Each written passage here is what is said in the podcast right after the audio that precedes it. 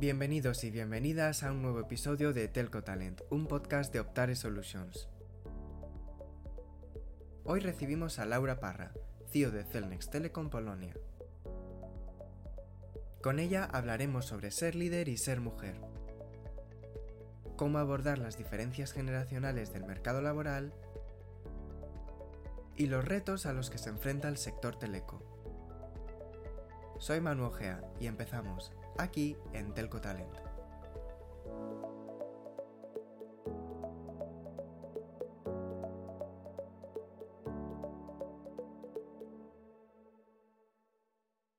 Muy buenas, estamos de vuelta y estamos ya con Laura Parra, CEO de Celnex Telecom Polonia. ¿Qué tal, Laura? ¿Cómo estás?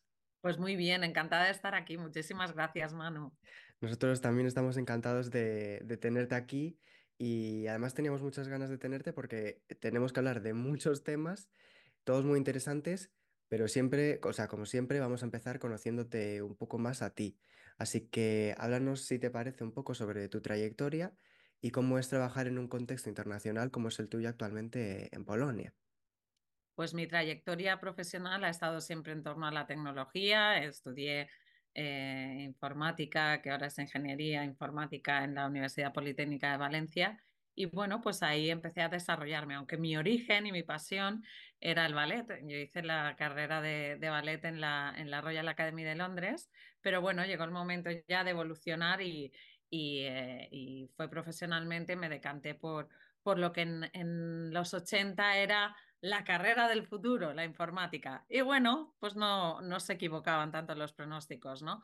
Desde ahí pues he hecho eh, desarrollo, infraestructura. Eh, sí que puedo decir que a lo largo de mi carrera he tenido la, la suerte y la oportunidad de, de estar involucrada en, en, todo tipo de proyectos de tecnologías, de, de responsabilidades a distintos niveles. Y bueno, pues ya desde el año 2014 eh, estoy enfocada en dirigir áreas de tecnología, en, eh, fundamentalmente en el sector de las telecomunicaciones, pero también he estado en el sector de logística, en, eh, en una empresa que se llama Group ID Logistics, que es una multinacional francesa.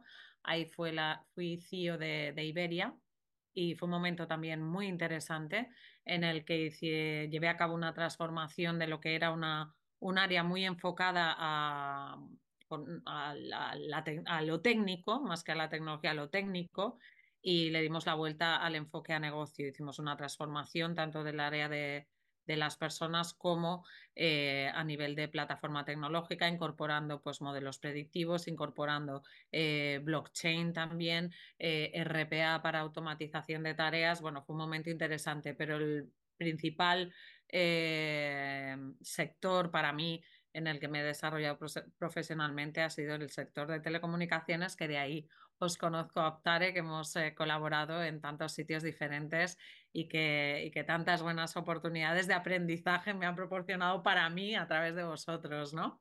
Ahora mismo estoy en Celnex, en Celnex Telecom, como bien has dicho, en Polonia, muy enfocada a la integración de las plataformas tecnológicas que hemos eh, heredado, digamos, de los los que ahora son nuestros clientes. Celnex llevó a cabo una operación importante hace dos años eh, adquiriendo la infraestructura de distintas operadoras allí y ahora estamos consolidando esa infraestructura y viendo cuál es nuestro plan, diseñando nuestra estrategia de IT para dar soporte al crecimiento de negocio que, que vamos a ver en, en, en, este país de la mano de, de Celnex, ¿no? Porque Celnex ahora es estructural en Polonia para el crecimiento en general que Polonia está viviendo, por tanto, un momento muy, muy interesante. Una privilegiada y con vosotros haciendo cosas allí también. Bueno, pues sí, nosotros aprendiendo también de vosotros y, y retroalimentándonos, ¿no? Supongo. Sí, sí, sí. Pues Laura, nos comentabas que ya son años en posiciones de, dirección, de liderazgo, y queríamos hablar contigo sobre mm, ser líder y ser mujer. En el último capítulo recibíamos a, a, Cecilia Vega, que es una compañera de México, que nos hablaba que al menos en su contexto en México todavía sigue habiendo mucho camino por hacer, sobre todo en cuanto a posiciones de liderazgo, juntas. Queríamos saber un poco tu opinión al respecto y cómo ves que podemos seguir viendo avances en este sentido. Sí, eh, en este sentido, los avances han sido muchos y los seguiremos viendo porque hay mucho foco en que ese, esa diferencia ¿no?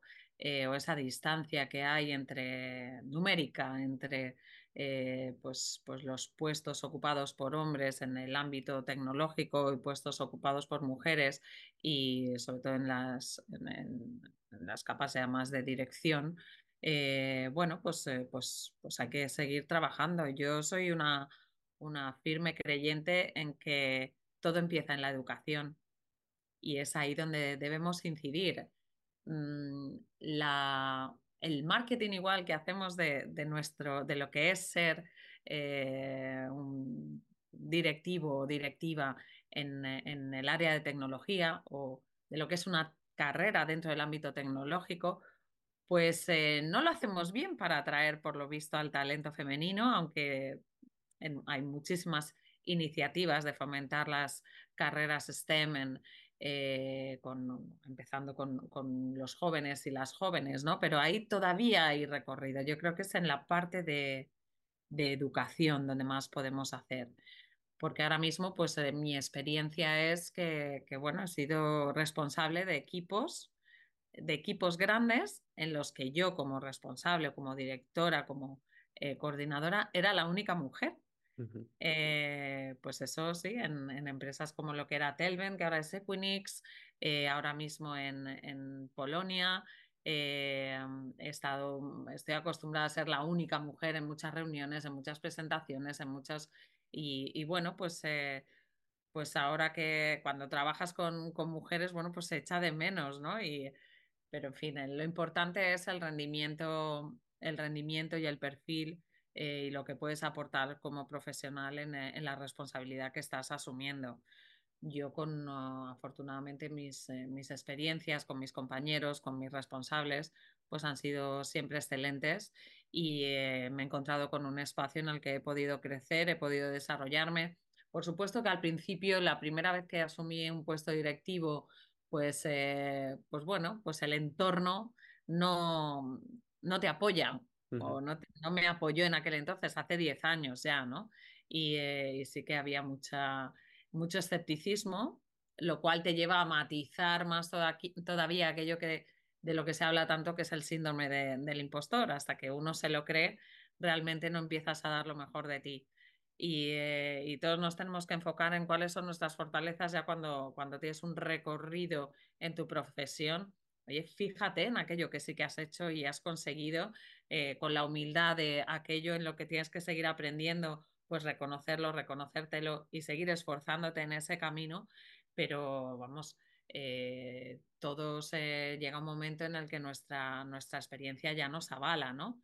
Más allá de lo que diga el entorno y de lo que te digan los miedos en tu cabeza, pues lo importante es trascender esos miedos confiar en uno mismo y seguir adelante. Dificultades siempre hay, pero yo creo que eh, no solo en el sector tecnológico, en cualquier sector, con, con, em, con las, eh, las personas, insisto, en la educación que recibimos, insisto, en la cultura que tenemos y es ahí donde, en esa capa donde hay que incidir para mejorar. Nos hablabas de, los jóvenes y las jóvenes y un tema que nos gusta mucho tratar aquí en este podcast es precisamente la convivencia que hay en el mercado de trabajo actual de generaciones muy distintas. ¿Cómo abordas tú el liderazgo para, bueno, no sé, modular quizá la forma de trabajar con eso, distintas generaciones? Pues ahora mismo creo que los líderes sobre todo tenemos que escuchar, que escuchar mucho para intentar entender esas diferencias, intentar entender cuáles son las expectativas de las personas de nuestro equipo. Eso siempre, siempre ha tenido que ser así, ¿no? Pero, pero con la diferencia, como dices, de, generaciones eh, y por tanto de, preparación, de enfoque, de expectativas, sobre todo. Lo que vemos en, los jóvenes que se están incorporando ahora al, al mercado laboral es que su capacidad de resiliencia es mucho menor también hay que ayudarles a, trabajar eso, a que, a que, no se frustren eh, tan rápido y para eso hay que escucharles mucho, hablar con ellos, entender qué esperan y bueno, y trabajarlo desde ahí, desde la empatía también y, eh, y ayudarles a, a evolucionar, viendo qué formación puede haber, dando ejemplo lo primero. La impecabilidad del líder cada vez es más exigente, y, pero que merece la pena. Merece la pena trabajar en ese, en ese sentido como líderes. Eh, desde ahí, dar oportunidades a todos por igual, eh, entender que los que tienen más experiencia pueden ayudar mucho a los que tienen menos experiencia, trabajar en un entorno que potencie la acción y no la, la reacción y que potencie el que el que no lleva a cabo una acción no se va a equivocar nunca. Por tanto, lo que queremos es gente que se equivoque, que lleve a cabo acciones, que cuando haya un error nos enfoquemos en cómo lo solucionamos y no en de quién ha sido o quién ha, quién ha metido la pata, ¿no? Porque todos las metemos en algún momento dado. Y, eh, y de ahí podemos salir reforzados aprendiendo y, y, y apoyándonos.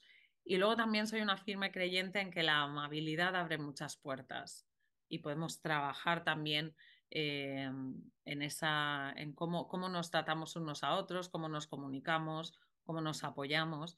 Y esa amabilidad también ayuda a desarrollar la resiliencia, que antes comentaba que veo que en los jóvenes es un reto también el, el no frustrarse tanto. ¿no? Luego, afortunadamente, es gente que está muy preparada y lo que tenemos los líderes es que encontrar el camino para sacar lo mejor de ellos, ¿no? Eh, tanto para aprovecharlos para nuestro resultado como para que ellos crezcan y, y, y eso ayudará a que su, su, esa frustración que yo veo que es eh, tan frágil, pues, eh, pues se desarrollen como profesionales con más fuerza y puedan crecer como ellos quieren, ¿no? Ellos enseguida, mmm, mi carrera se está estancando, no, hombre, sigue, que la carrera es muy larga, ¿no? Pero sí, para mí la escucha, la, la amabilidad y fomentar una cultura de apoyo y de, de, apoyo al error y no de búsqueda de culpables.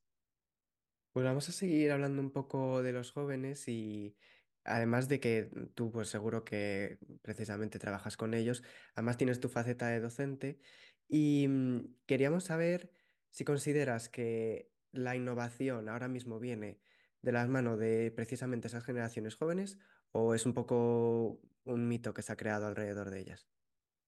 Pues para mí la innovación, eh, bueno, para mí creo que en general, ¿no? La innovación no tiene sentido si no hablamos también de en qué la aplicamos. Puede quedarse en algo divertido y tal, eh, ver, mira lo que es lo que la inteligencia artificial puede hacer, mira lo que blockchain permite, mira el metaverso, wow, mira pero si realmente no encontramos un para qué, un propósito de esa innovación, pues no, no va a ser de gran utilidad, no vamos a poder monetizar, no vamos a poder impactar en, en mejora en distintos ámbitos, tanto social como de gobernanza, como medioambiental, que también eh, hablamos tanto ahora porque nos lo exige la regulación de ESG, de, de, de sostenibilidad. Entonces creo que la innovación viene de, con, más en, el, en, la naturaleza de los jóvenes, eh, porque están más cerca de la tecnología, ya han nacido digitales y, con, y como con los cacharros pegados a, a sus manos, ¿no? Y, pero los, las generaciones más adultas, más, con más experiencia, eh, perdón, eh, son los que pueden traer el para qué. El, ¿A qué aplicamos esa innovación? Entonces creo que es un momento muy interesante en el que la convivencia de, generaciones con mayor experiencia, con experiencia en el ámbito laboral y aquellos jóvenes que vienen, que, están viendo de todo y que muy rápidamente pueden eh, enganchar o acoplar la tecnología con las necesidades, creo que ahí es donde está el arte de, para ser más fuertes en las organizaciones, más eficientes, más rápidos, generar eh, soluciones con un time to market más optimizado, creo que es en, en esa combinación. ¿no? Uh -huh. Pues vamos a cambiar de tema un segundo, si te parece, y vamos a centrarnos en algo que en Optare intentamos, desde luego, tener siempre en mente, que es la salud mental en el trabajo, que además sabemos que tú también priorizas a nivel particular. Mm, ¿Cómo crees que las compañías podemos ya no solo favorecer que los trabajadores tengan una buena salud mental, sino fomentarla activamente. Sí, bueno, desde el ámbito de los, de los líderes, uno, una persona como líder de un equipo de trabajo, insisto en esa escucha, en, en, en observar. Ahora, eh, creo que profundamente en que el líder trabaja para el equipo, ¿no? Y que al equipo hay que ponerle por delante siempre, sobre todo para los éxitos, y el equipo y ponerte tú por delante cuando hay dificultades, ¿no? Y fomentando ese, ese tipo de, de, cultura, generando un espacio en el que las personas se sienten seguras, se sienten confortables, eliminar la, la la cultura del miedo que en, algunas, eh, en algunos momentos históricamente pues ha sido muy, eh, muy instaurado en las organizaciones y creo que eso va desapareciendo, ya haciendo que el empleado y que, y que los equipos de trabajo se sientan en un ambiente seguro, va a ayudar muchísimo a reducir el estrés, trabajando en fomentar esa cultura de la acción y no la reacción solo, sino de la acción de vamos a por ello, eh, si cometemos errores lo, solucionamos entre todos. Eh, creo que también baja ese, ese, nivel de estrés, luego, bueno, pues estar muy atento. Al final las vidas de, de cada uno y las personas en sí mismos son únicas, somos eh, seres complejos y el líder también tiene que estar eh, atento a, cómo están eh, las personas de su equipo, respetando mucho esos espacios, los horarios, buscando una conciliación sana y equilibrada. Creo que el equilibrio, el balance, la equidad, eh, son importantes en, el aspecto de la salud mental que la dedicación al trabajo y la exigencia de la, o la búsqueda de la excelencia en ese aspecto pues esté muy clara y que por, en contrapartida pues se respete al empleado su, sus necesidades, sus tiempos, su conciliación con momentos en los que surgen siempre de eh, familiar, de enfermedad, de eh, pues eh, que sean pocos, pero de, de, fallecimientos o momentos delicados, bueno, pues mostrar un apoyo y pero también hay que, hay que buscar que ese apoyo no sea malentendido ¿no? y, y mal uso, usado o abusado por parte de los empleados. Por eso hay que estar muy cerca y, y escuchar y, y, trabajar con ellos. Es, una, es, es el, el, equilibrio, ¿no?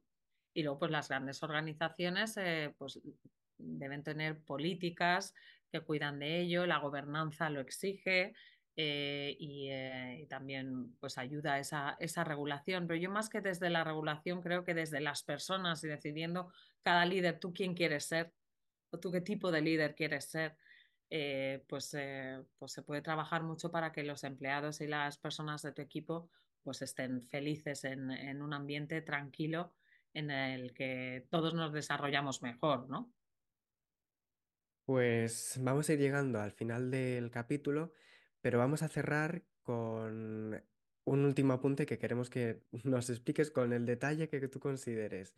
Te vamos a preguntar por los retos, los retos a los que se va a enfrentar el sector teleco en el futuro. ¿Crees que van a seguir siendo los mismos evolucionados? ¿Crees que va a aparecer algo quizá que no estamos viendo venir?